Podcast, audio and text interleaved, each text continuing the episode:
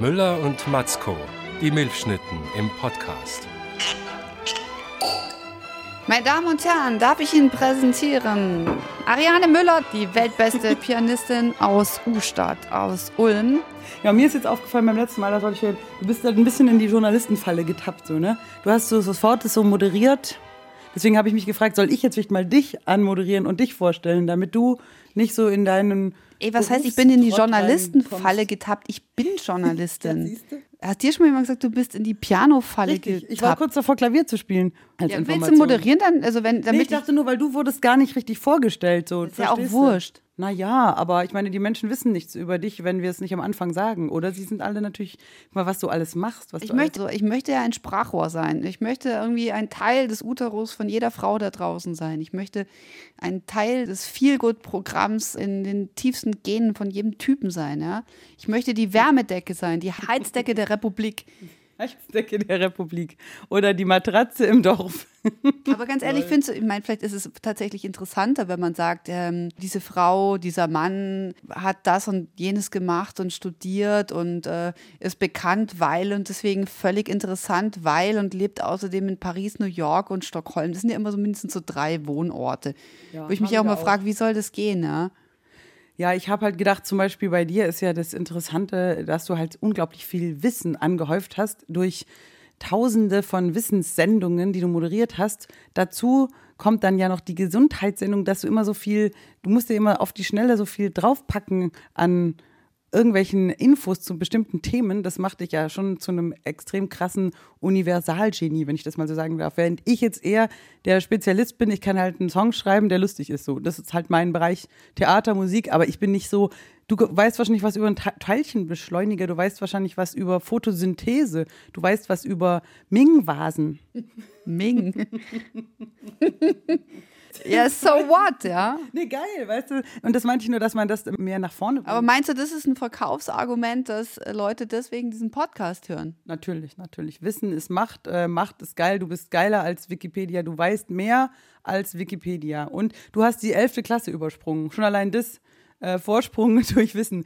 Äh, Caro Matzko hat die 11. Klasse übersprungen, obwohl damals die 11. Klasse die Klasse war, in der die meisten Menschen sitzen geblieben sind. Ja, deswegen habe ich sie auch übersprungen. Aus Angst. Dass du, und das ist halt schon eigentlich krass genug. Das hast du mal so kurz, by the way, in Sommerferien dir draufgekloppt, bist direkt in die 12. und hast dann noch ein mega amtliches Abi gemacht. Das ist krass. Ja, nee, aber ey, weißt du, dass mein Kollege Gunnar Merck, habe ich jetzt erfahren, 1,1 bayerisches Abi hat. Also was bin ich da schon mit 1,7 in Württemberg?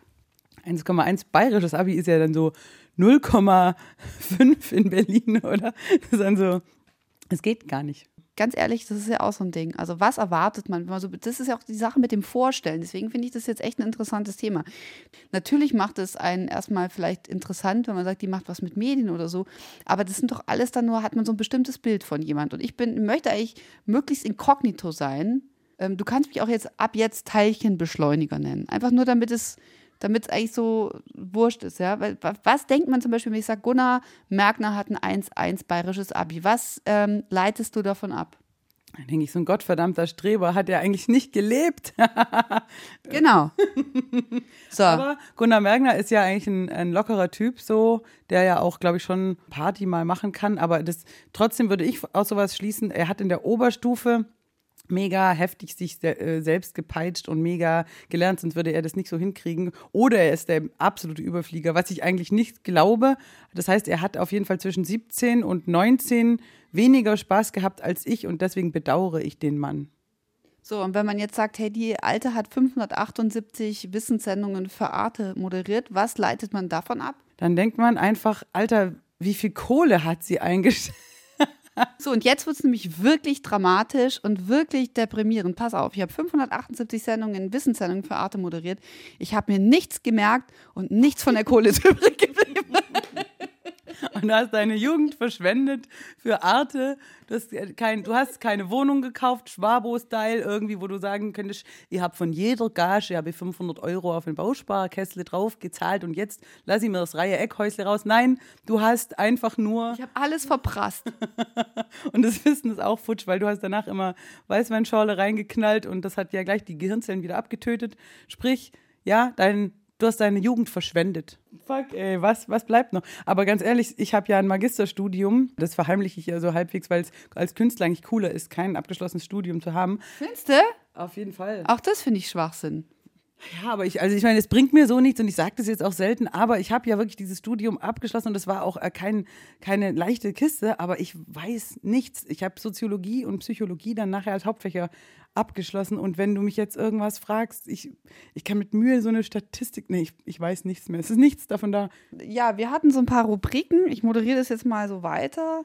Wir hatten uns so ein paar Rubriken notiert, die wir so eiskalt durchziehen wollten, um für irgendeine verkackte Stringenz zu sorgen, die dem verlorenen Podcast-Hörer Halt gibt und uns zur Heizdecke der Republik macht. Ich würde ganz gern tatsächlich, äh, die Bundestagswahl steht ja an. ähm, die leichten Themen. Ich habe mich intensivst mit Wahlplakaten beschäftigt und zwar in zweierlei Hinsicht.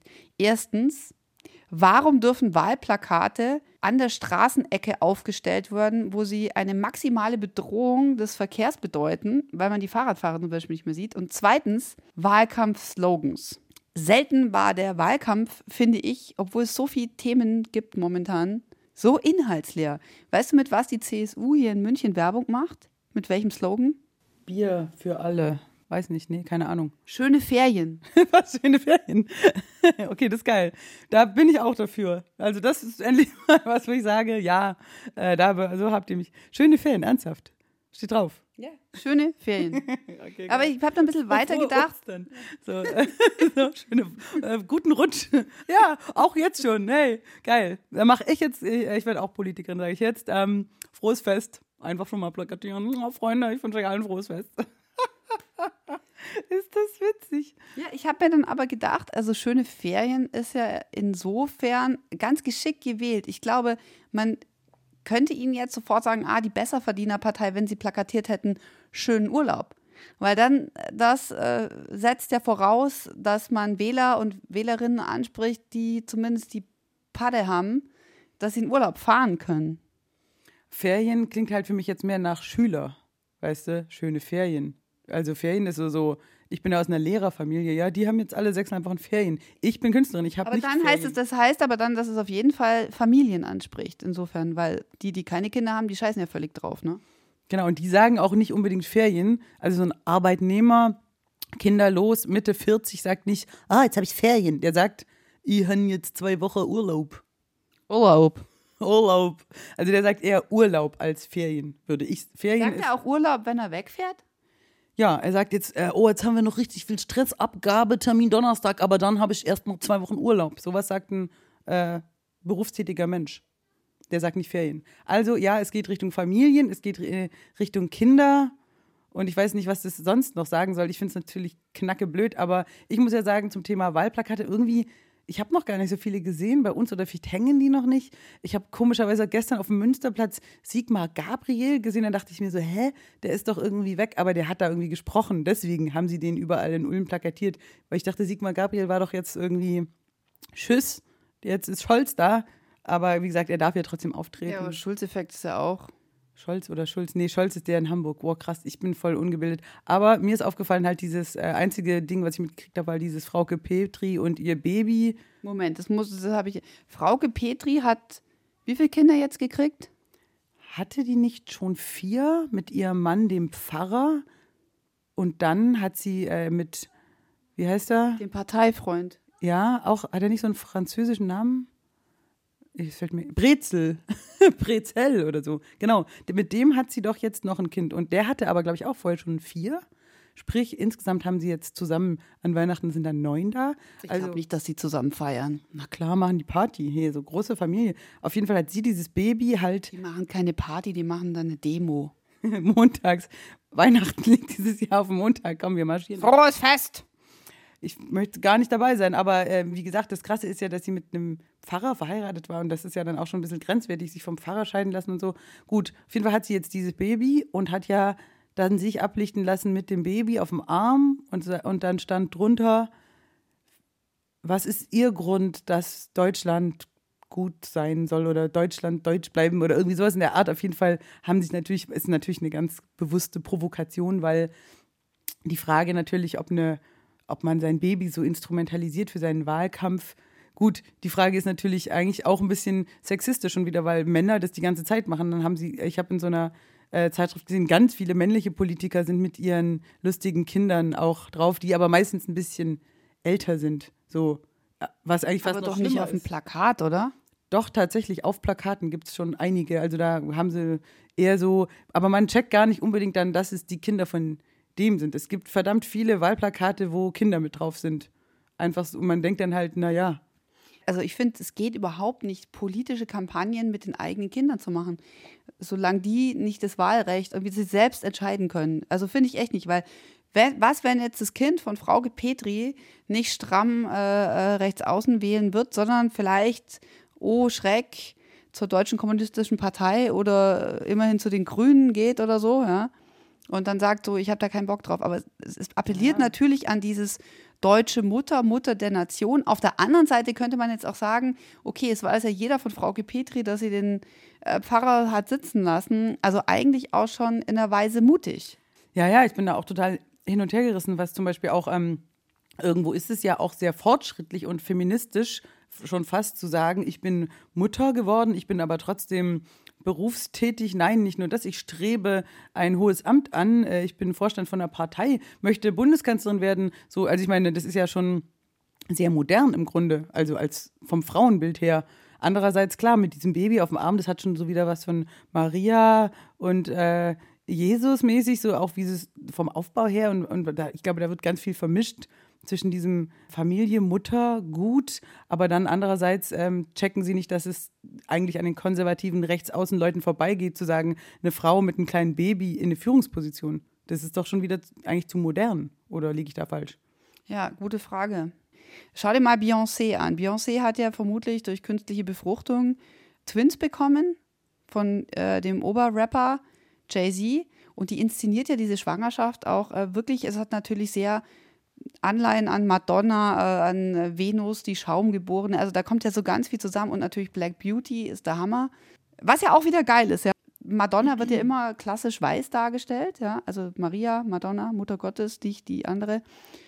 Dass sie sich jetzt dann eine Schwarze sich dahinstellt als Madonna, finde ich ja super. Wenn sie mit diesen zwei Zwillingen dann natürlich schon wieder mit flachem Bauch und sexy Lady dasteht, ist es natürlich auch schon wieder, wenn man Frau sieht, hey, äh, die hat wahrscheinlich nicht äh, als normale Twin-Mutter, die wahrscheinlich einfach völlig im Eimer ist. Also ist ja unmöglich. Also mit zwei kleinen Zwillingskindern, die, die Zwillingsmoms, die ich kenne, sind platt. Ganz ehrlich, ich muss sagen, ich fand es krass, auch dieses Schwangerschaftsbild, da dachte ich mir, das ist so schon ästhetisch. Also das war ja auch irgendwie ein Starfotograf und krass, da dachte ich mir aber irgendwie, das ist ja auch absurd so, also eine Überhöhung. Also ich fand es schräg und dann dachte ich mir natürlich, andererseits finde ich es auch schön, wenn man offen mal umgeht mit Schwangerschaft äh, und Geburt, dass man das nicht irgendwie so immer in die Schmuddelecke schiebt, so von wegen äh, nach dem dritten Monat kein Foto mehr und dann taucht die Frau plötzlich gärtenschlank mit dem Baby auf und wird wieder für ihren After-Baby-Buddy dann so abgefeiert. So ist es ja oft bei den Promis. Aber ich meine, Beyoncé sieht selbst hochschwanger halt noch super aus. Ja gut, aber die hat ja auch diverse Stylisten da, ne? die natürlich wahrscheinlich alle Dehnungsstreifen überschminken. Aber was ich, hast du zum Beispiel dieses ähm, Instagram-Bild gesehen von Pink? Das fand ich richtig geil. Eigentlich, sie hat ja ihr zweites Kind bekommen äh, kürzlich und hat dann ein Foto von sich gepostet, wie sie ähm, Fitness macht und wie sie offensichtlich Bauch hat noch und ziemlich äh, kräftig ist so, aber sie hat auch schon ordentlich Arme so, also man sie macht so ein Handeltraining und schreibt dazu, dass sie bei 1,60 Meter aktuell 80 Kilo wiegt und somit eigentlich äh, als total übergewichtig gilt, aber sie fühlt sich gut und arbeitet jetzt natürlich dran. Aber dann dachte ich mir, das, und dann halt voll der Aufschrei, dann dachte ich mir, okay, krass, eine Frau gibt zu, dass sie 80 Kilo wiegt, weißt du, ist halt dann voll krass so. Was hast denn du gewogen? Ähm, ja, mehr sogar. Also als ich das letzte Mal schwanger war, hatte ich ja, glaube ich, am Ende 85 Kilo gewogen oder so. Ich meine, klar, ich bin auch 1,70, äh, aber trotzdem, ähm, niemand sagt offen von sich, dass er 80, also eine Frau, dass sie 80 Kilo wiegt auf 1,60 und sieht wirklich eigentlich gut aus sozusagen, weißt du? Also sie war natürlich, wie gesagt, kurz nach Entbindung hat noch hier ihre, ähm, ihr Bauch ist schlapp und so weiter und sie hat noch zu viel drauf. Aber ich dachte mir einfach, ähm, das wird dann eigentlich schon so pathologisiert, weißt du, oh Gott, wenn du zum Arzt gehst und sagst, ich bin dann 60, ich wiege 80 Kilo, dann kriegst du einen Stempel Übergewicht und, und eine, und eine Diabetes-Diagnose mit nach Hause oder so, weißt das du? ist mein, für mich so ein krasser Moment war, wir hatten diesen Gewichtheber Matthias Steiner zu Gast in der äh, BR-Sendung äh, Ringelstädter, wo ich ja der Sidekick bin. Also es ging irgendwann natürlich drum und der Hannes, der Moderator und Steiner haben so Witze gemacht, ja, Steiner Gewichtheber. Und was hast denn du so an Gewichten gestemmt und wie viel ist denn das dann, wie viel Karos wären das, die du stemmst, ist natürlich völlig klar, dass man die Dame, die an der Bar steht, so als Maß nimmt, so haha, wie viel von den Mädchen könntest du so schultern und tragen? Und dann hat der Matthias Steiner mich gefragt, wie viel ich wiege? Und dann habe ich gesagt, 60 Kilo und dann hat er so gesagt, ach na, doch so viel. Echt? Ich habe mich sofort schlecht gefühlt.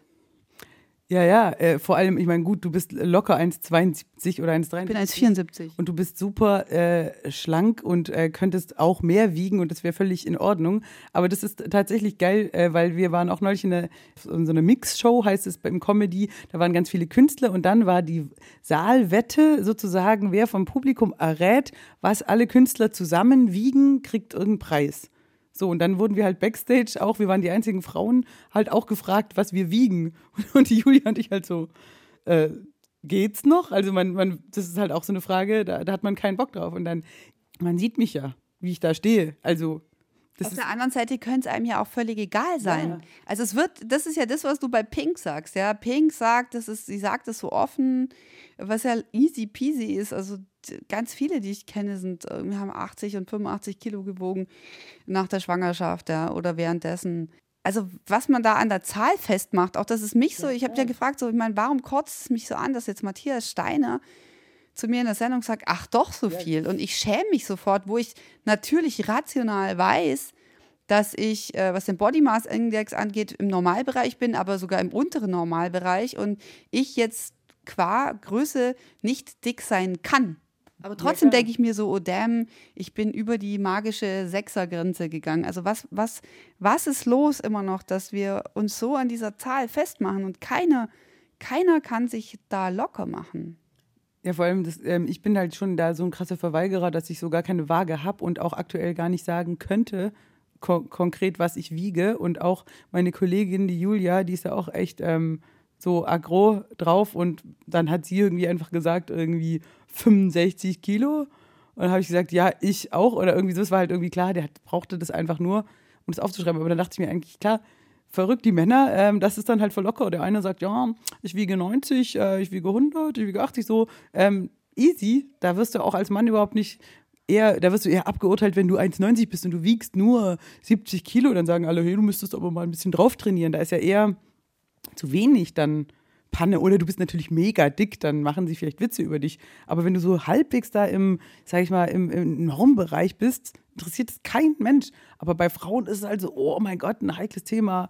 Und was äh, wiegt sie und wie groß ist sie? Und dann dachte ich mir einfach, ich habe keinen Bock, überhaupt eben drauf angesprochen zu werden. Und ich habe auch keinen Bock, wenn ich zum Arzt komme, dass, ähm, dass der mich da wiegt oder und Aber so. dann hast, du's ja, hast du ja irgendwie Schiss vor der Zahl, weil es dich Total. verrückt macht. das ist eine Zahl, die mich nervt. Und ich habe da auch mal dazu einen lustigen äh, Facebook-Post oder so geschrieben, dass es halt Zahlen gibt, die dir den Tag versauen können. Ähm, eine einzige Zahl eben auf der Waage, auf dem Konto, so, obwohl ja eine Zahl was total ähm, Fiktives ist, was Abstraktes ist. Ja, da hat man sich ausgedacht, irgendwas wird definiert und du erfährst eine Zahl und dann ist dein Tag scheiße. Und das ist das Gewicht, kann äh, für dich kacke sein. Deswegen habe ich, wie gesagt, die Waage weggeschmissen und lebe seitdem glücklicher ohne mein Gewicht. Äh, Ich habe mir jetzt tatsächlich wieder, mein Mann hat mir jetzt eine Waage gekauft, weil ich tatsächlich, ich war ja als Teenager magersüchtig, ganz schlimm. Und ich habe, ich weiß, ich habe so Tage, ich habe ja immer noch eine gestörte Selbstwahrnehmung. Deswegen, also ich kann, ich habe kein Gefühl dafür, immer noch nicht, jetzt auch mit 38, wie ich aussehe. Also ich sehe mich im Spiegel, aber es ist wie eine Form von Gesichtsblindheit. Ich habe einfach kein Gespür. Ich fühle mich an manchen Tagen einfach grausig und, und, und unattraktiv und fett immer noch. Und deswegen benutze ich die Waage, wenn ich weiß, das ist die Zahl. Es kann nicht sein. Also das Gefühl wird, also dieses, es ist eigentlich so postfaktisch. Nee, ich benutze die Fakten dazu, um das falsche Gefühl, das ich habe, ähm, zu widerlegen. Insofern, weil ich mich nicht mehr verrückt mache, sondern mich auf eine Zahl eingegroovt habe, weiß ich, okay, das ist die Zahl, es gibt äh, einen Spielraum von drei Kilo und damit, ähm, also es hilft mir, weil ich mich nicht mehr so wahnsinnig mache damit, weil ich es gelernt habe durch jahrelange schlimme Therapie. Das ist natürlich krass. Das heißt, du musst dir selbst beweisen, da auf der Waage steht 60, ich bin 1,74, ich bin also schlank und gut aussehend. Und dann kannst du dich wieder entspannen. Bei mir geht es zum Beispiel schon einen Schritt weiter. Ich finde mich auch oft hässlich, ähm, sehr oft sogar, aber es ist mir egal. Das ist, das ist der nächste, das ist the next step. Und da lerne ich auch von Männern. Zum Beispiel, ich gehe teilweise, ich gehe ungeschminkt raus mit einer so zusammengeknoteten Frisur voll hässliche Hose. Ähm, es sieht, ich weiß, aktuell sehe ich richtig scheiße aus. Das ist Fakt, nein. Und wirklich, und kein Mann dreht sich da um, aber es ist mir egal. Und das ist geil, das ist nämlich Macht.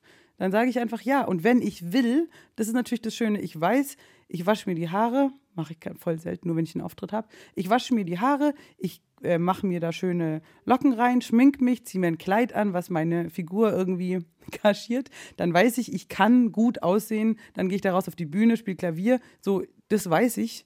Aber deswegen kann ich auch ganz bewusst sagen, okay, ich sehe jetzt richtig kacke aus und wer, wer zum Beispiel mit mir da zusammenlebt oder wer mich besuchen kommt, der muss das halt aushalten. Aber ich habe einfach keinen Bock, mich zu schminken, mich zu stylen, privat hohe Schuhe anzusehen, irgend gar nichts. Ich habe keinen Bock. Ich will genauso das Recht haben, hässlich zu sein wie jeder Mann, der mit einer Plauze und einer Halbglatze äh, spazieren geht und das okay findet. Das möchte ich auch.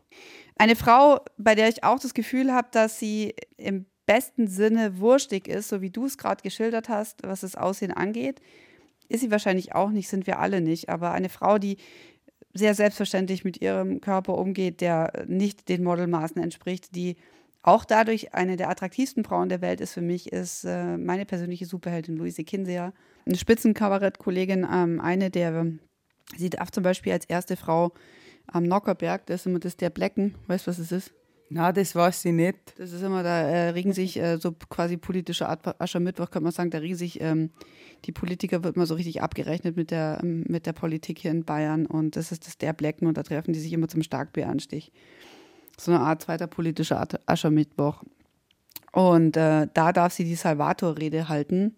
Also sie tritt auf als Mama Bavaria, Patrona Bavariae, also die äh, Schutzmutter Bayerns und macht wirklich kongenial äh, die amtierenden Politiker nieder und hält ihnen den Spiegel vor. Und das macht sie ganz großartig als erste Frau, die sowas machen darf. Gibt natürlich auch wenige Frauen, die das machen. Umso, umso geiler finde ich es, wenn dann mal eine auf den Putz haut. Finde ich richtig gut.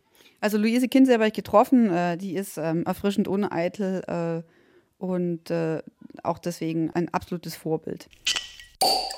Die Rollen, die du spielst, die bekannteste von allem ist natürlich für das Mainstream-Publikum die Mama Bavaria, also am Nockerberg, was ja auch ein riesiges Ding war. 2011 zum ersten Mal eine Frau, die die Salvator-Rede halten darf. Und, äh, aber die Rollen, die du dir aussuchst, sehen ja ganz anders aus. Es ist nie dieses typische bayerische Dirndl-Madel, es ist zum Beispiel die Mary from Bavaria, äh, die, die Borzenkönigin. Was sind die Rollen, die du dir aussuchst, die du interessant findest? Naja, also die Mama Bavaria habe ich auch mir ausgesucht. Also die Bavaria ist schon eine Figur, die ich kreiert habe ähm, und das ja auch selber schreibe und äh, die Haltung, die innere Haltung von der Figur entwickelt habe. Und ähm, da sind wir auch schon bei dem Thema. Also das ist für mich immer ganz wichtig, ähm, die, die Figur zu spüren, innen in mir drin, mit, mit einer gewissen Haltung und, und dann äh, erzählen die eigentlich die Geschichten dann irgendwann von selber. Also wenn ich jetzt sage, Mary from Bavaria sagt jetzt zu dem oder dem was.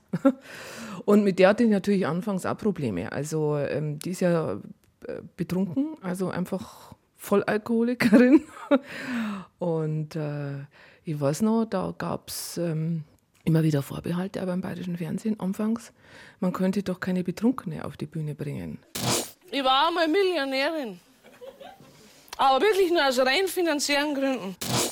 Äh, das Gute an der Figur ist aber, dass sie ja nicht wirklich betrunken ist, sondern sie, ähm, sie ist sie ist ja eigentlich voll nüchtern, aber sie ist betrunken, geistig. Und äh, ja, da dauert es dann lang, wenn man eine Figur auf die Bühne bringt, die äh, ein paar Facetten mehr hat oder tiefschichtiger ist äh, denn, oder neu ist, äh, dann wird es oft nicht gleich verstanden. Also man muss dann die Figur sehr, sehr gut spielen, man muss sie perfektionieren, man muss sie mit Inhalten zupacken und, und einpacken, damit dann äh, eine Akzeptanz kommt. Weil erwartet wird, glaube ich, immer schlicht, einfach, gleich erkennbar Dirndl, blond und ein bisschen am Busen oder heute halt die klassische Zensi aus dem Volkstheater. Was auch gern genommen wird, äh, ist dann die Sexbombe, also ganz klar sexy Frau, die ein bisschen dumm ist. Also es ist äh, wirklich erstaunlich, dass nach wie vor trotz Frauenemanzipation diese Typisierungen ja am besten gehen und da immer wieder eingesetzt werden. In der Comedy sowieso. Mhm. Wenn du, du musst ja dann aber auch wahnsinnig Zeit haben oder dir die Zeit nehmen zu beobachten. Also wenn du jetzt irgendwie Frauen siehst um dich rum, jetzt zum Beispiel hier in München in der Borzen, die typischen Mary from Bavaria im Leopardenoberteil, ähm, Pegel trinken, wo, wann merkst du, das ist eine Figur, die spüre ich, da kann ich dran anknüpfen? Äh, das ist bei mir gar nicht so von Beobachtungen äh, abhängig, sondern äh, von, vom Inhalt. Also ich arbeite jetzt gerade wieder an einer Figur, das kann ich ja sagen, die letzte Nonne Bayerns. Die gab es ja. Das ist dann ein Zeitungsartikel, das ist ein das beschäftigt mich. Äh, ich denke mir, da, da, steckt was drin in der Figur. Und dann fülle ich die mit Inhalten. Was erzählt die, was redet die, wie redet die, wie geht sie, wie benimmt sie sich. Und, ähm, und so wird dann da langsam äh, eine Figur draus. Also über den Inhalt eigentlich. Und äh, Bewegungen, Stimmen oder, oder was ich, mit was ich die dann fülle, das sind so kleine Momentaufnahmen, die schnappt man natürlich schon irgendwo auf. Aber ich bin eigentlich gar nicht diejenige, die sich irgendwo hinsetzt und Leute beobachtet. Wobei ich ja, äh, wenn ich jetzt in München zum Beispiel Menschen beobachte, werde ja ich beobachtet und nicht umgekehrt, weil die Menschen mich ja meistens erkennen. Und jetzt habe ich mir schon eine blonde Perücke gekauft, heiße Gabi und spreche Österreichisch. Nein, hast du nicht. Doch, weil sonst äh, kann ich ja in München nicht mehr unbeobachtet äh, Leute beobachten. Nervt es, wenn man so beobachtet wird? Nein, das freut einen natürlich äh, und ist auch schön, aber manchmal fühlt man sich dadurch ein bisschen eingeschränkt. Mhm. Und dann habe ich mir gedacht, ich brauche jetzt äh, noch eine andere Identität, mit der ich ähm, ein paar Alltagsdinge gut machen kann. Wie würden die Gabi fragen, was ich für einen Kaffee trinken will? Also jetzt, ja, ja, weil das, also Österreichisch, das ist ja dem Niederbayerischen sehr ähnlich, also den Slang, den hat man dann so ein bisschen drin, aber wahrscheinlich ein Österreicher wird schon merken, magst du einen Kaffee? oder einen verlängerten nicht? oder sowas. Nicht? Das würde sie wahrscheinlich, aber wenn sie in Deutschland lebt, dann schon gelernt haben, dass es bei uns keinen verlängerten gibt, sondern dass das Kaffee heißt. Das muss man natürlich immer alles mitbedenken. Ne? Hast du eine Erklärung dafür, warum Frauen nicht anders eingesetzt werden im, im Film- und Fernsehbereich? Also äh, als erstes muss man immer sagen, es ist ein Appell an die Frauen. Immer. Äh, lasst euch nicht in solche Klischeerollen reindrücken, sondern wenn es nicht anders geht, aber dann macht es was draus. Verkehrt es um, dreht es um, äh, bringt es noch was rein in die Figur, äh, was ein bisschen mehr Tiefe hat, ein bisschen mehr Inhalt. Und ähm, anders, eine andere Idee habe ich nicht, weil ähm, ganz seltsamerweise ist äh, letztendlich oft mache ich die Erfahrung, aber im Fernsehen jetzt gar nicht so die Männer sind, die dann die Frauen in diese Rolle drängen, sondern auch Frauen. Also Frauen äh, sind oft die fantasieloseren Frauen. Das ist unglaublich. Es ist tatsächlich schon, äh, glaube ich, wichtig, dass man selber da kreativ wird und sich ein bisschen anstrengt. Es gibt ja auch zum Beispiel unfassbar viele Frauen, die überhaupt gar nicht jetzt das, äh, das Beruf, Berufsziel haben oder sich emanzipieren wollen. Es gibt immer noch sehr viele Frauen, deren äh, Schönstes ist, einen reichen Mann zu heiraten und ein paar hübsche Babys dazu zu bekommen. Also das gibt es auch immer noch. Und ähm, es gibt auch sehr viele Männer, die wollen auch solche Frauen haben, die so. Es gibt immer noch wahnsinnig viele Chefs, die ihre Sekretärinnen heiraten. Weil die berechenbar sind, vermutlich, weil sie nicht bedroht fühlen. Warum war das nie so ein, äh, für dich ein Weg? Also wann hat es das angefangen, dass du wusstest, du möchtest deinen eigenen Weg gehen und für dich wäre so ein Frauen eine Frauenrolle in deinem Leben nicht okay? Also ich hatte Glück, ich habe nie so einen Mann kennengelernt, weil ich bin mir nicht sicher, ob ich mich den nicht auch hinreißen hätte lassen, weil es einfach bequemer gewesen wäre. Und ähm, ich habe, glaube ich, auch so einen Mann deshalb auch nicht kennengelernt, weil ich es auch, weil ich von, meinem, von meiner Grundhaltung her jemand bin, der es auch immer ein bisschen schwer braucht. Also deshalb habe ich mich, das, das ist einerseits natürlich eine Belastung, wenn man sich so schwer macht, andererseits aber auch wieder ein großes Glück, weil wenn man sich immer schwer machen möchte, dann lässt man sich nicht auf die ausgetretenen Pfade ein, dann geht man auch die eigenen. Und das braucht es einfach. Es braucht immer wieder äh, Menschen, die äh, ja mal so querfeld eingehen und jetzt nicht irgendwo da gehen, wo alle schon mal waren. Und äh, das, äh, das ist ein harter Weg, aber trotzdem habe ich das Gefühl, dass, äh, dass ich tatsächlich meine Programme mache und äh, es hat lange gedauert, bis ich da also ein bisschen erfolgreich geworden bin, aber ich möchte die Zeit nicht missen, die hat es gebraucht und, und fühle mich jetzt eigentlich frei und kann machen, was ich will und muss nicht mehr erklären, warum ich jetzt bestimmte Dinge nicht mache oder warum ich so mache, wie ich es mache. Ab wann war der Punkt, an dem du gemerkt hast, jetzt, jetzt läuft's? Jetzt kann ich frei agieren, ohne dass ich mich anpassen muss, um irgendwie zurechtzukommen? Naja, angepasst habe ich mich ja sowieso nicht. Aber man hat natürlich dann, ähm, man leidet dann doch, wenn man keinen Erfolg hat. Oder wenn man dann vor zehn Leuten spielt und es einfach nicht besser wird, über Jahre. Ja. Aber ich habe durchgehalten. Hast du eine Lieblingsrolle von den Rollen, die du spielst? Naja, ich habe ja früher viel mehr gespielt und so weiter. Habe ja dann angefangen, auch äh, die Figur Luise Kinseher auf der Bühne zu entwickeln. Das war nicht, also man, es ist ja immer so leichter, sich so hinter verschiedensten Rollen zu verstecken und dann irgendwann mal sich selber zu spielen. War dann nochmal so ein Schritt. Und jetzt dienen die anderen Figuren eigentlich nur noch dazu, äh, mir halt so eine Diskursfläche zu bieten. Also, dass ich halt einfach so die Ränder, die extremen Ränder meiner eigenen Persönlichkeit auch noch darstellen kann, äh, ohne mich selbst dabei zu verraten. Und, äh, Inwiefern spielst du dich denn? Also, ist es dann eine optimierte Luise Kinseher auf der Bühne? Nein, aber ich, ich gehe als Ich-Person auf die Bühne, als Luise Kinseher und erzähle scheinbar von meinem Leben, aber die Bühnenfigur ist natürlich eine Figur und nicht ich, aber ich tue so, als wäre es ich. Also einer meiner Lieblingsmomente, ich muss, das war, da warst du bei, Schla beim Schlachthof. Sie werden sich wahrscheinlich auch schon den ganzen Abend denken, die Kinsey, du, wir schauten die so gut aus, oder? Ha? ja. Ich weiß schon, das, äh, wie macht die das bloß, gell? Aber wenn Sie meinen, dass ich morgens schon so aufstehe, wie ich jetzt hier neben dem Otti sitze, dann haben Sie sich sauber täuscht was ich mache, damit ich diesen Zustand, den Sie jetzt sehen, einigermaßen herkriege, das ist der absolute Wahnsinn. Also es ist wirklich schon morgens nach dem Aufstehen, ich habe ein Programm da, das ist der absolute Wahnsinn, das kostet Zeit, das kostet Geld. Sind ja froh, dass aber, du da bist. Ja, aber wenn ich, ja eben, ich bin auch froh, dass ich da bin, weil wenn ich nichts für meinen Körper täte, du, da warte ich so.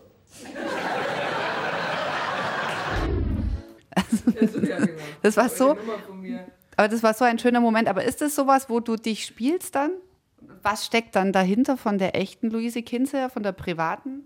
Alles und nichts. Also das ist ja immer, wenn man, wenn man eine Figur äh, kreiert, bei der man so tut, als wäre man selber, dann fließt natürlich unglaublich viel rein, aber man ist in echt nicht so.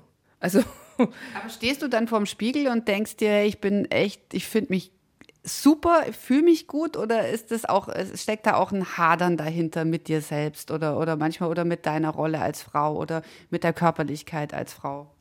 Ja, natürlich. Also ich glaube, äh, da unterscheide ich mich jetzt nicht äh, von den anderen 100% Frauen, die sich gern mal äh, im Bad ein bisschen fertig machen.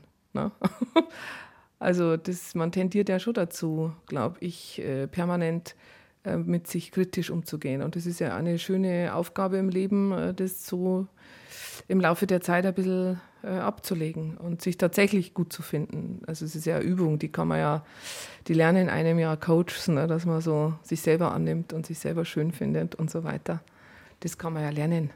Ist das für dich ein Thema gewesen, auch ähm, in deiner Arbeit, äh, das, das Thema Frau? Oder ist das eigentlich, hast du dich da nie groß drum, also so um so typische, weil viele junge Comedians in dem Fall, die reden genau darüber, über wie ist es, ein Mädchen zu sein, wie ist es, eine Frau zu sein, über den Druck, ähm, was, was unser Äußeres angeht, über die äh, Kategorisierung, über Körperlichkeiten. Äh, das war aber dann für dich, wenn du sagst, du kommst immer auch in deinen Figuren von Themen her darüber hinaus, war das also nie, stand nie im Fokus? Überhaupt nicht. Also bei mir gar nicht. Im Gegenteil. Ich habe ja, ähm, das sind halt so ein paar paar Gags mit, was weiß ich, Übergewicht und irgendwie und wie schaue ich äh, aus und so weiter.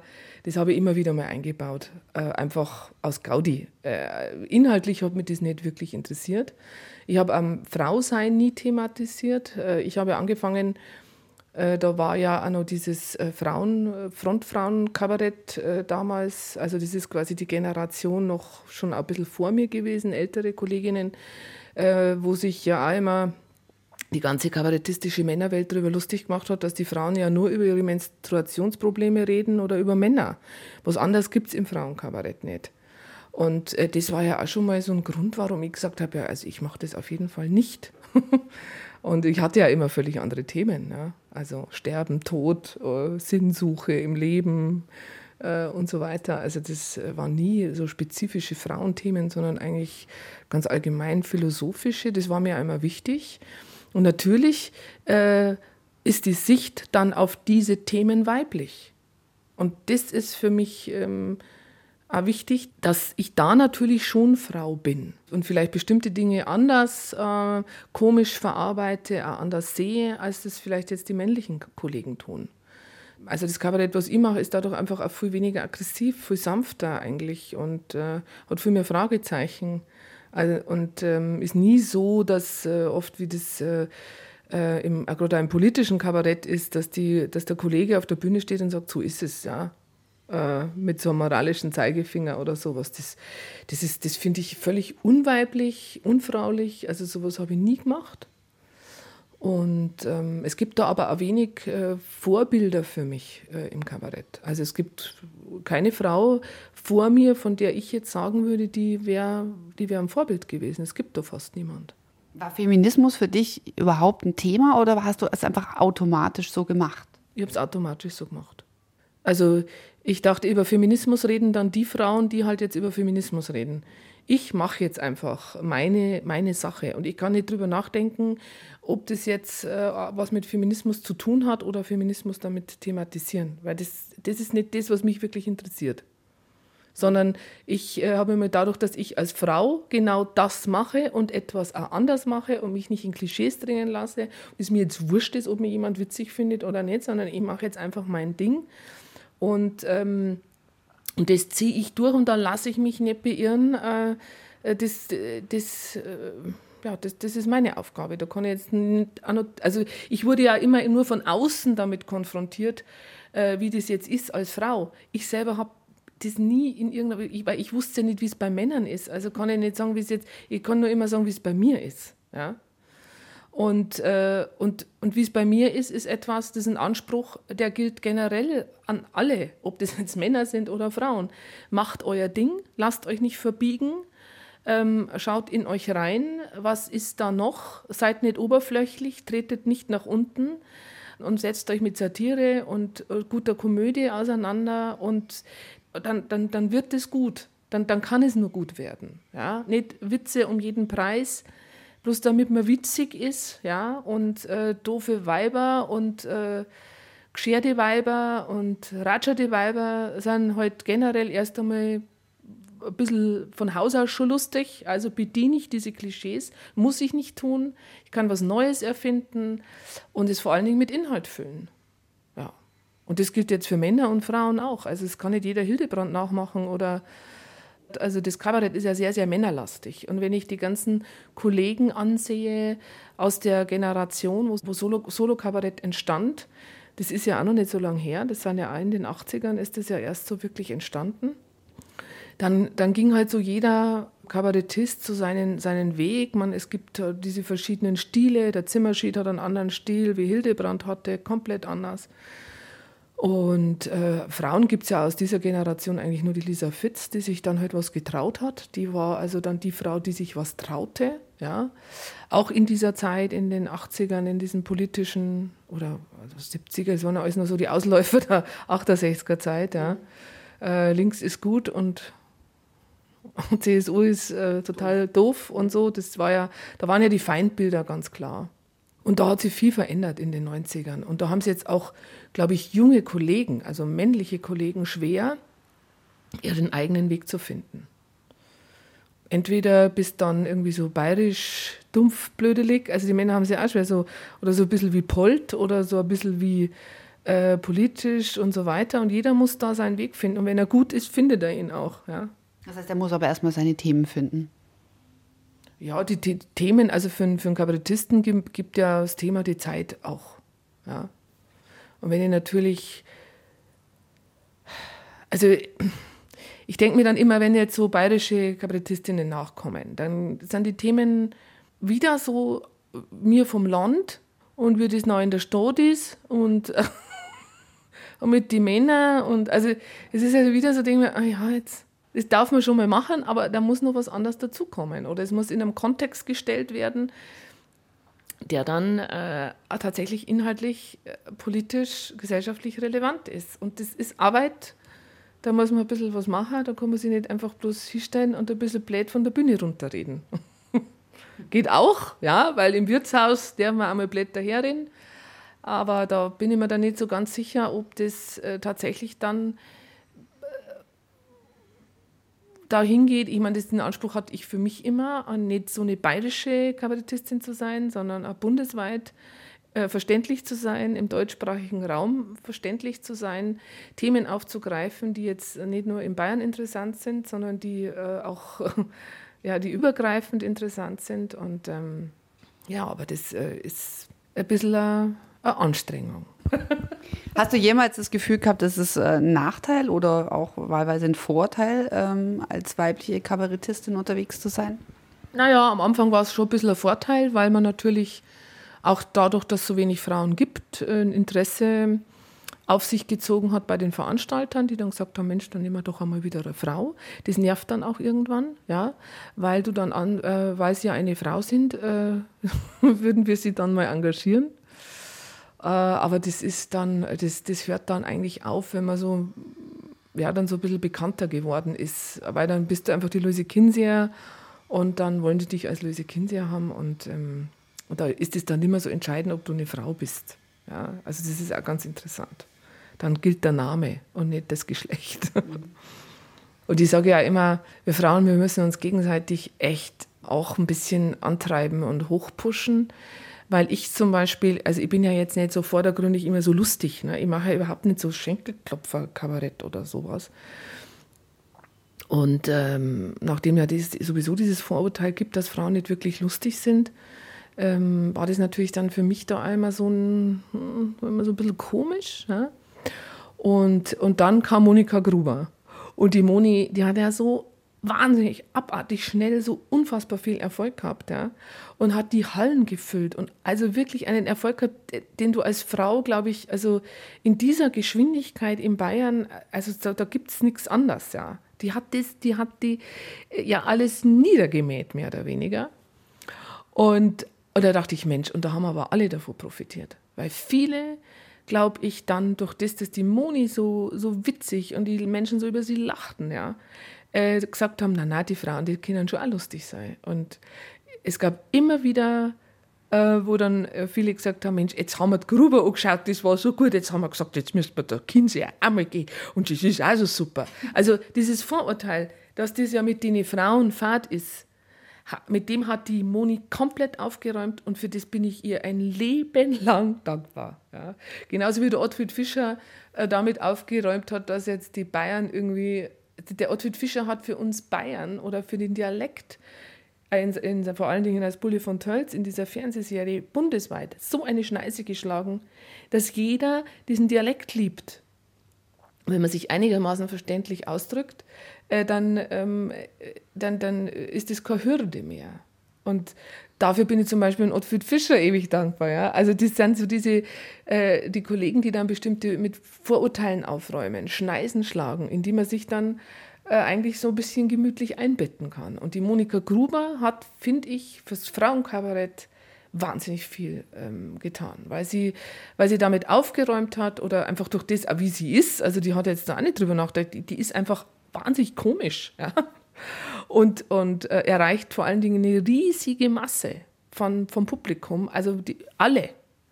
Und äh, ja, und hat dadurch irgendwo der Menschheit klargemacht, dass Frauen auch sehr, sehr komisch sein können. Was ich an dem Interview wahnsinnig spannend fand, war zum einen, dass diese Frau sich niemals wirklich mit Feminismus beschäftigt hat. Das hat mich so an dich erinnert. Ich mache einfach mein Ding, ich denke da nicht drüber nach. Das ging mir tatsächlich auch jahrelang so, dass ich mich nie mit diesem Thema befasst habe, weil ich habe einfach immer nur gemacht und hatte die Möglichkeiten dazu, das zu machen. Hatte auch nie das Gefühl, dass ich jetzt irgendwie ähm, einen Nachteil hätte, weil ich eine Frau bin oder nicht ernst genommen werde. Erst seit kurzem, seit ich jetzt auch äh, in die Unterhaltungsbranche gewechselt bin, habe ich den Eindruck, dass ich mich wirklich, also dass wahnsinnig viel auf mich eingeredet wird, dass wahnsinnig viele Leute eine Meinung haben und dass mir äh, wirklich gerade in der, ja, in der Zusammenarbeit, auch in der Redaktion, oftmals nicht zugehört wird, dass wenn ich was einwerfen möchte, dass mir keiner zuhört, dass ich übergangen werde oder dass mir wie einem völligen Idioten einfach nochmal Humorarbeit von äh, Aber bis Zappa erklärt wird. Ja? Also dieses, äh, was Feministinnen Mansplaining nennen, also der Mann erklärt der Frau, wie es eigentlich geht und wie die Welt funktioniert. Und Luise Kinseer hat es wirklich einfach auch immer ihr Ding gehabt und was ich interessant fand, dass sie gesagt hat, sie kommt halt einfach von Themen her. Also sie beschäftigt sich viel mit Politik und auch mit Philosophie, ist äh, sehr sinnsuchend auf eine Weise äh, und hat aber einfach, einfach immer Themen gehabt und Rollen, die sie gern spielen wollte. Sie hat sich nie jetzt mit Frauenthemen extra beschäftigt, dass man sagt, das ist jetzt eine Kabarettistin, die redet über ihre Regel oder sowas. Ja. Wie siehst du das? Ja, das ist ja eh Frauenthemen, das ist ein ganz heik ein heikler Punkt, weil ich habe auch es ist ja so, als Frau machst du zum Beispiel Kabarett, ich kenne viele, und dann heißt es ja, sie macht Frauenkabarett. Dann denkst du dir, okay, mh, warum? Würde jemals man über einen Mann sagen, er macht Männerkabarett? Nee, Männer machen einfach Kabarett über alles, über die Welt und so weiter. Aber wenn die einmal was über ihren Penis erzählen, ähm, ist es trotzdem kein Männerkabarett. So, bei Frauen heißt es immer Frauenthemen und das wird, finde ich, dadurch irgendwie so ein bisschen klein gemacht und auch so ein bisschen in die Ecke gestellt. Und ich meine, wenn eine Frau, ganz viele Kabarettistinnen machen alle möglichen Themen und dann, ja, sagen sie auch einmal irgendwas über, ähm, was weiß ich, von Kinderkriegen oder machen einen Menstruationsgag, dann heißt es gleich, ah, Frauenthemen. Das, und das, wie gesagt, es ist ja abwertend. Das stört mich halt sehr dran. Das ist einfach, und es ist auch bei ähm, eine Kollegin von uns, die hat ähm, einen politischen Text gemacht, hat dann einen Preis gewonnen und dann stand am nächsten Tag, sie beackert die üblichen Frauenthemen. Die ist halt total ausgerastet, zu Recht. Die haben sich dann später auch entschuldigt, ähm, die das geschrieben haben. Aber das war halt wieder so was Typisches. Das ist einfach so, ähm, ja, natürlich, eine Frau macht Frauenkabarett und deswegen ist es quasi auch für Männer dann nicht interessant. Ein Mann macht Männerkabarett? Nee, er macht einfach Kabarett und ist für alle da. Und das ist eben der Unterschied. Aber ich habe mich auch sofort so ein bisschen schlecht gefühlt, weil ich mir gedacht habe, ja, äh, wir reden ja auch hier über die Rolle der Frau in der Humorarbeit. Sind wir jetzt da vielleicht einfach genau die typische Frau, die kein anderes Thema hat, als über Frauen zu reden? Aber offensichtlich ist es ja, ein, also mir ist es in der Form ein Bedürfnis, weil ich jetzt mit 38 zum ersten Mal äh, das Gefühl hatte, ich muss jetzt wirklich die feministische Fahne hissen. Ich wollte das eigentlich nie. Jetzt mache ich es aber. Naja, die, aber die Frage ist halt einfach, machst du dadurch, wenn du eine Frau bist, machst du damit irgendwie Frauenthemen jetzt? Du bist eine Frau, ich bin eine Frau. Wir reden einfach ganz normal über was uns beschäftigt. Wir interviewen jetzt auch nochmal eine Frau. So, damit sind wir natürlich schon voll in der Frauenecke. Dabei ist es total albern, weil wenn Männer, es gibt eine Million Podcasts da draußen, wo zwei Männer sich unterhalten und als Gast noch einen dritten Mann. Aber die, das wird überhaupt nicht thematisiert, dass es Männer sind, weil das ist ja normal. Aber wir thematisieren ja, dass wir Frauen sind und reden über Frauenthemen. Das ist ja genau unser Problem. Genau, weil wir halt Exoten sind, dadurch, dass wir Frauen sind. Es ist einfach nach wie vor, bist du einfach immer oh krass, jetzt kommen zwei Frauen. Das merke ich ja auch bei, bei mir und der Julia, wenn wir mit Suchtpotenzial unterwegs sind. Oh, zwei Frauen, voll krass wo ich mir denke, was ist daran so krass? Da draußen sind, klar, da sind hunderte Duos, die Männer sind, aber wir sind halt das einzige Frauenduo. Also sind wir deswegen voll krass, weil wir Frauen sind. Aber man, man muss eigentlich sagen, na klar, siehst du automatisch dadurch, dass du eine Frau bist, die Welt durch eine weibliche Perspektive. Und die ist genauso wichtig wie die männliche. Aber die ist nicht besser, die ist nicht schlechter, aber die muss halt auch mal vorkommen. Und wenn dann zwei Frauen mal locker reden, ja, dann ist es halt irgendwie vielleicht feministisch, vielleicht auch nicht, aber es sollte eigentlich scheißegal sein. Ist es aber immer noch nicht. Und es ist ja wie wenn du hier sagst, hier Milf-Schnitten, machst den Witz, Milf, dann sagst du, okay, ich hasse das eigentlich, wenn das ein Typ sagt. Wir dürfen das selber machen. Das ist so wie, wenn du halt ein schwarzer Gangster-Rapper bist. Und dann Nigger sagst. Genau, dann sagst du Nigger und dann sagt der andere, yo, Nigger, was geht? Wenn du jetzt aber zu dem Nigger sagst, dann ähm, erschießen die dich. Zu Recht, weil du weiß bist. Und das Gleiche ist das, wir können jetzt auch Witze drüber machen, hier, Milf, Bitch, fuck you, fick dich selber, du alte Hure. Aber ich möchte das natürlich auch nicht vom Typ hören. Mistmöse. Du alte Hafenhure. Irgendwann hast du mal auf meinen Anrufbeantworter, du alte Hafenhure, drauf gesagt. Das hat dann so die ganze Familie gehört beim Kuchenessen und dann auch so die Großmutter so, ähm, wer genau? oh, gute Freundin von mir, ich im Puff kennengelernt. Ja, ja, Hafenhure war wieder Hamburg. Nein, das ist natürlich, wie gesagt, das ist schon immer die Frage, das ist das gleiche wie wenn du als Frau selber deine, deinen Busen rausholst dir ein negatives Dekolleté anziehst und einen Witz drüber machst. Dann ist es cool. Warum nicht? Sind deine Titten, mach damit, was du willst.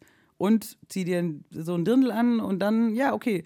Aber wenn du einfach so ein T-Shirt anhast, dann hast du halt keinen Bock, dass dein Chef einen Witz über deine Titten macht. Und das müssen halt die Leute mal in die Birne kriegen, dass es ein Unterschied ist, ob du bewusst was nach außen trägst und damit irgendwie auch äh, kokettierst und vielleicht als Künstlerin sagst du, ja, hier äh, Milf-Titten, keine Ahnung, oder ob du im privaten oder eben in einem ganz äh, anderen, äh, seriösen Kontext so blöd angelabert wirst, dann ist es nämlich sexuelle Belästigung. Das ist das, was viele nicht checken. Aber ich finde es gar nicht schlimm. Also MILF finde ich echt, Mom, I would like to fuck. Ich finde es, ich find, bin eigentlich ganz froh, dass es dafür ein Wort gibt. Ja, also das heißt ja, ähm, dass bloß weil man Mutter, weil man, weil man Mutter ist, nicht das Ende der Sexualität eingeläutet ist, ja.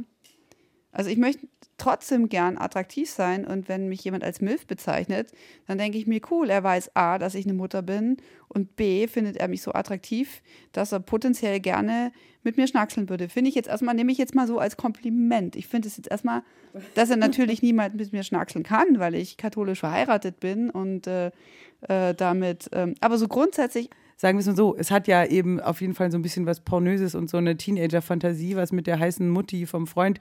Das finde ich so ein bisschen ekelig, weil ich halt nicht auf äh, männliche Teenager stehe. Aber die Frage so der, der weiblichen äh, Fickbarkeit, das ist ja auch ein, ein großes Thema. Zum Beispiel gibt es auch einige ähm, Sketche drüber, so Amy Schumer und so, wo es eben darum geht, dass die Frauen gerade in Hollywood oder im, im Schauspiel und Moderationsgewerbe quasi auf ihre Zeitspanne der Fickbarkeit, die äh, dann Teilweise ähm, endet sie mit 40, bei manchen endet sie auch dann erst mit 50, wenn sie dann in diese Rollen quasi besetzt werden, wo sie eine potenzielle Sexualpartnerin sind und dann ähm, sind sie in der Mutti-Rolle oder sie sind dann nur noch die Tante oder die Oma, so quasi, dass das, das dass die Rolle äh, durch das Alter und die ähm, Möglichkeit des sexuellen Interkurses da ähm, auf die Lebensspanne ähm, äh, bezogen wird, was halt für Schauspielerinnen krass ist dann zu merken, okay, das war's jetzt, ich werde jetzt als Oma besetzt. Während Männer natürlich, äh, Sean Connery mit 70, locker noch hier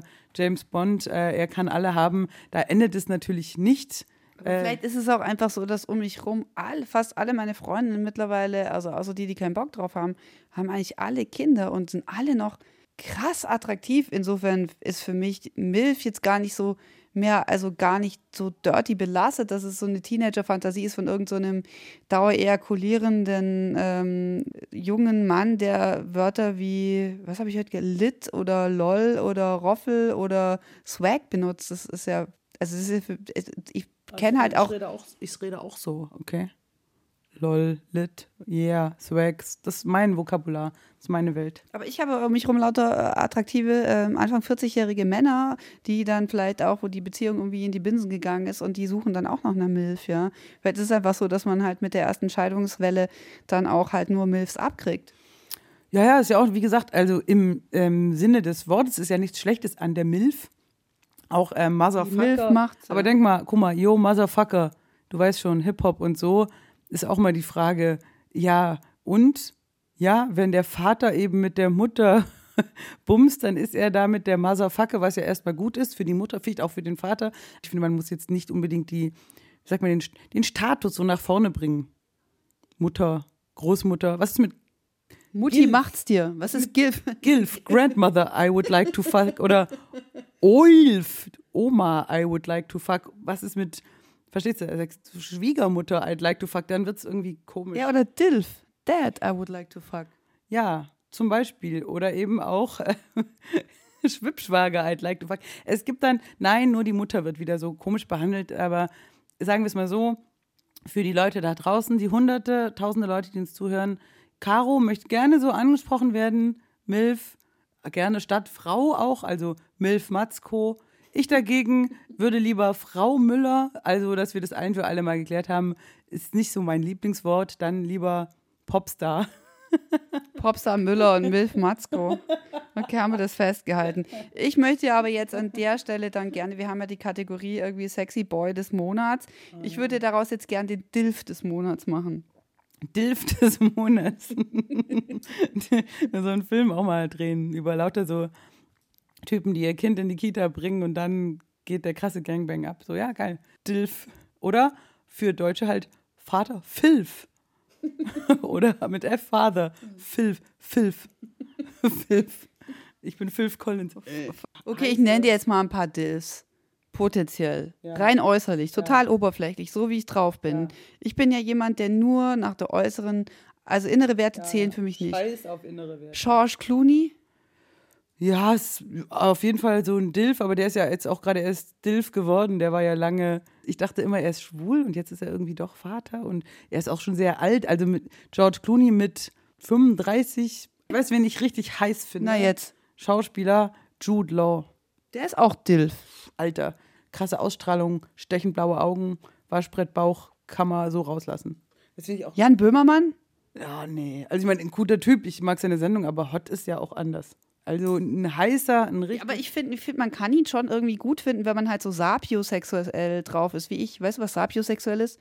Frauen, die ähm, total auf Intellekt stehen und dann völlig egal ist, ob der Typ schön ist oder nicht. Ich glaube, ich habe schon eine sehr sapiosexuelle Seite. Also ich gar nicht. Intellektuell, nee, ich halte mich da eher an die Devise, dumm fickt gut. Okay. äh, wir haben so, so gar nichts Gemeinsames, fällt mir immer auf.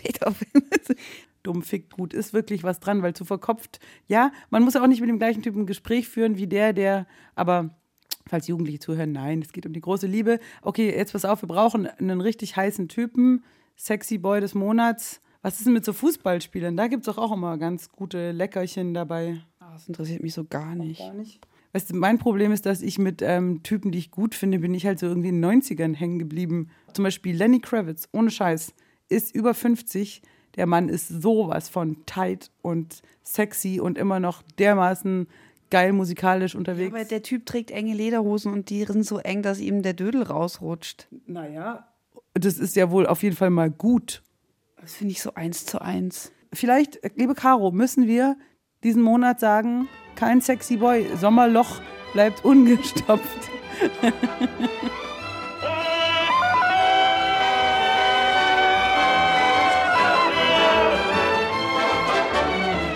Müller und Matzko, die Milchschnitten im Podcast.